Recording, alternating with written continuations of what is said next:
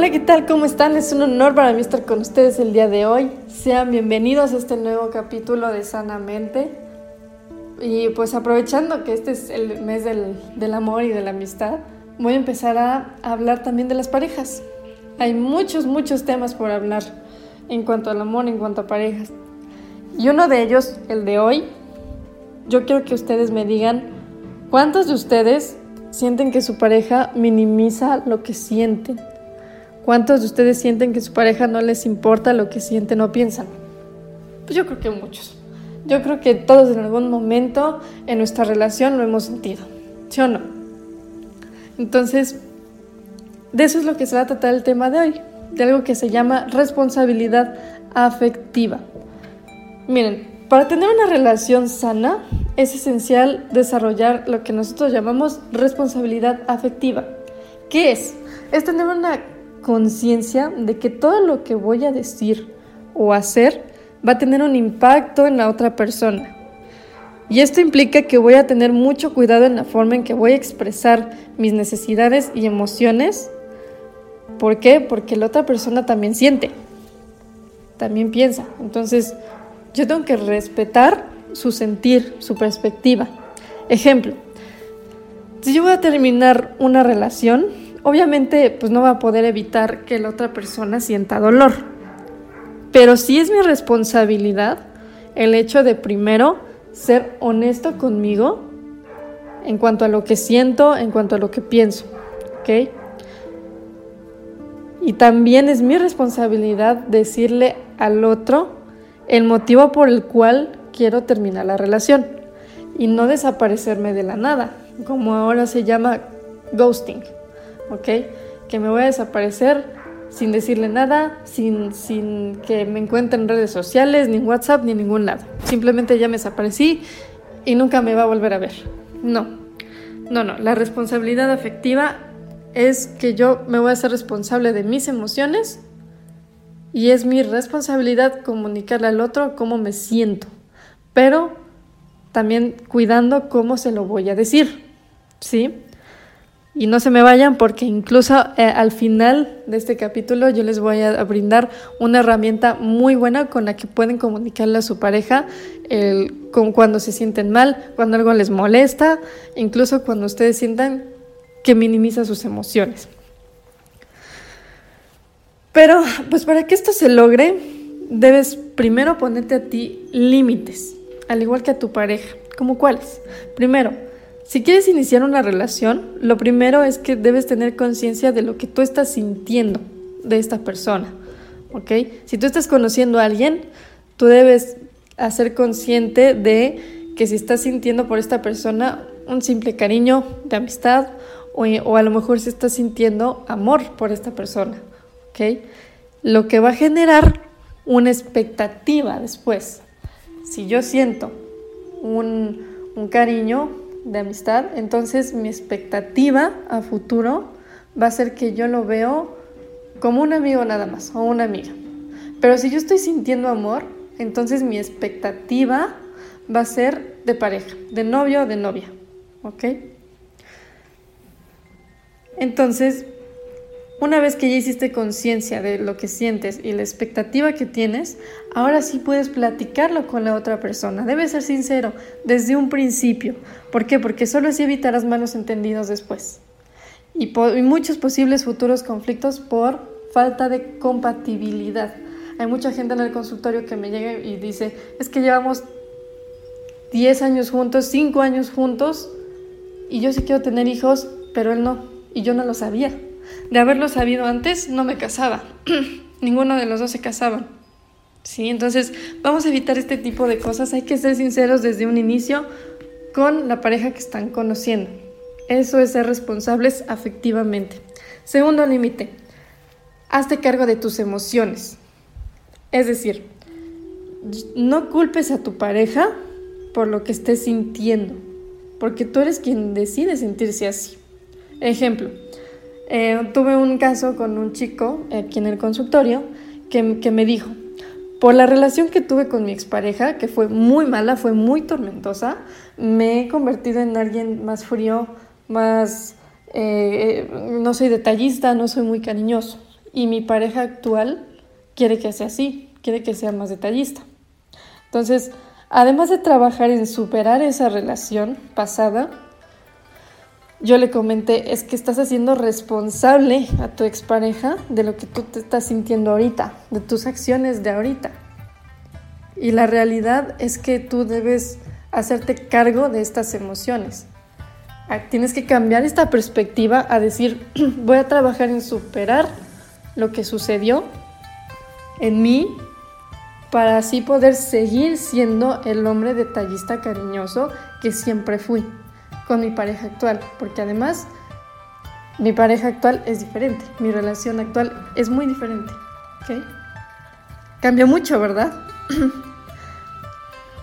Entonces a eso se refiere, es tu responsabilidad trabajar en tus emociones y empezar a decidir cómo te quieres sentir.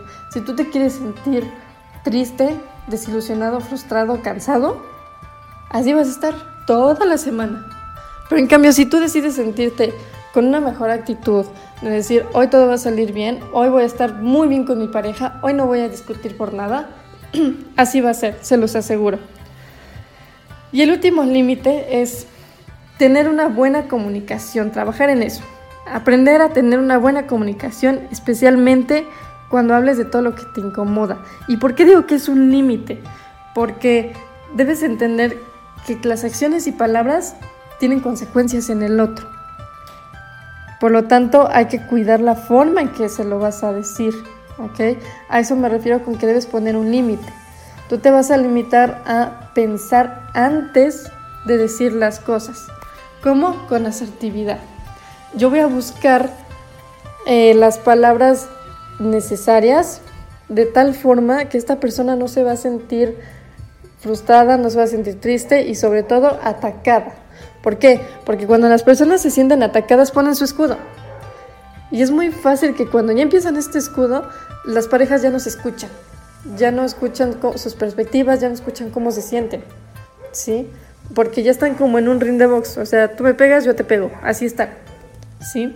Entonces, eh, una técnica muy buena, que es la que les estaba mencionando al principio del podcast, se llama, los psicólogos manejamos esta técnica que se llama Nemo, y se le dice así porque cada letra tiene un significado que contiene una mm, estructura para saber expresarle a tu pareja tu malestar, ¿ok? Digamos que es como una especie de fórmula en donde la N es el nombre, la E es la emoción, la M es el motivo y la O es el objetivo. Eso significa Nemo, ¿ok? Les voy a poner un ejemplo. Oye, Juanito, ahí está el nombre. Fíjate que el hecho de no ser detallista conmigo me hace sentir, aquí viene la emoción, frustrada, triste, desilusionada. ¿ok? Porque, aquí viene el motivo, me gusta que sean cariñosos conmigo. Y aquí viene el objetivo, y me gustaría que me regales rosas más seguido, ¿ok? Lo repito. Oye, Juanito, fíjate que el hecho de no ser detallista conmigo me hace sentir frustrada porque me gusta que sean cariñosos conmigo y me gustaría que me regales rosas más seguido. Cambia mucho, ¿verdad? Cambia mucho a decirlo como una dictadura, a decirlo, es que tú nunca me regalas rosas, eres muy, no eres romántico, ya no me quieres, ya hace mucho que dejaste de ser así, ¿ok? Es muy, muy diferente. Entonces, ya sé, mucha gente me va a decir, es que ¿por qué yo le tengo que decir lo que quiero, lo que me gustaría que hiciera? ¿Por qué tengo que decirle que, que sea detallista? ¿Por qué tengo que cambiar yo mi forma de decir las cosas? Primero que nada, eh, tu pareja no es adivina. Tú tienes que decirle con bolitas y palitos lo que tú quieres, pero depende mucho de cómo se lo pidas. Porque si se lo, si se lo dices con esta técnica, créeme que le va a él nacer ser así, hacer lo que tú necesitas, lo que tú quieres, ¿ok? Pero si se lo dices de forma de imposición, no lo va a hacer jamás. Hay que tener mucho cuidado con eso.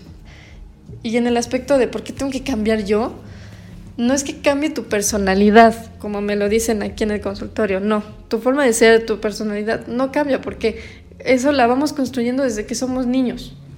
Esa nunca cambia. Lo único que vas a adaptar es la actitud con tu pareja. La actitud es, es cómo te expresas con tu pareja, es cómo te, te ves con tu pareja, tú cómo, cómo te dejas ver con tu pareja. ¿okay? Si tú llegas con una actitud con tu pareja de, pues muy retante o muy negativa o muy o muy de yo no yo no quiero nada sí muy muy enojona entonces esta persona va a responder igual sí a eso me refiero con que hay que cambiar la actitud si ustedes cambian su actitud con su pareja a una forma más tranquila más romántica a lo mejor más razonable entonces las cosas cambian, créanme. Pero esto es cuestión de práctica, mucha, mucha práctica. La técnica que le estoy diciendo es más de carácter informativo, ¿sí? No tanto terapéutico, porque, o sea, esta técnica pueden empezar a usarla en casa, pero lo ideal, lo, lo importante es hacerlo en terapia y adaptarla. ¿Por qué? Porque cada caso es diferente y cada pareja se construye de forma diferente y yo voy a adaptar esta técnica de acuerdo a cómo ustedes se van construyendo como pareja. ¿sí? Si ustedes tienen más dudas, si les gustaría saber más de este tema, si les gustaría saber cómo pueden aplicar esta técnica con su pareja, no duden por favor en agendar cita conmigo. Pueden encontrarme en Facebook como Mente Sana como Vida Sana y en Instagram como Mente Sana Vida Sana punto Igual pueden encontrarnos en nuestras redes sociales de Contrarréplica, en mi TikTok también estoy como Sanamente, ahí hay mucha más información, doy algunas técnicas de varias cositas.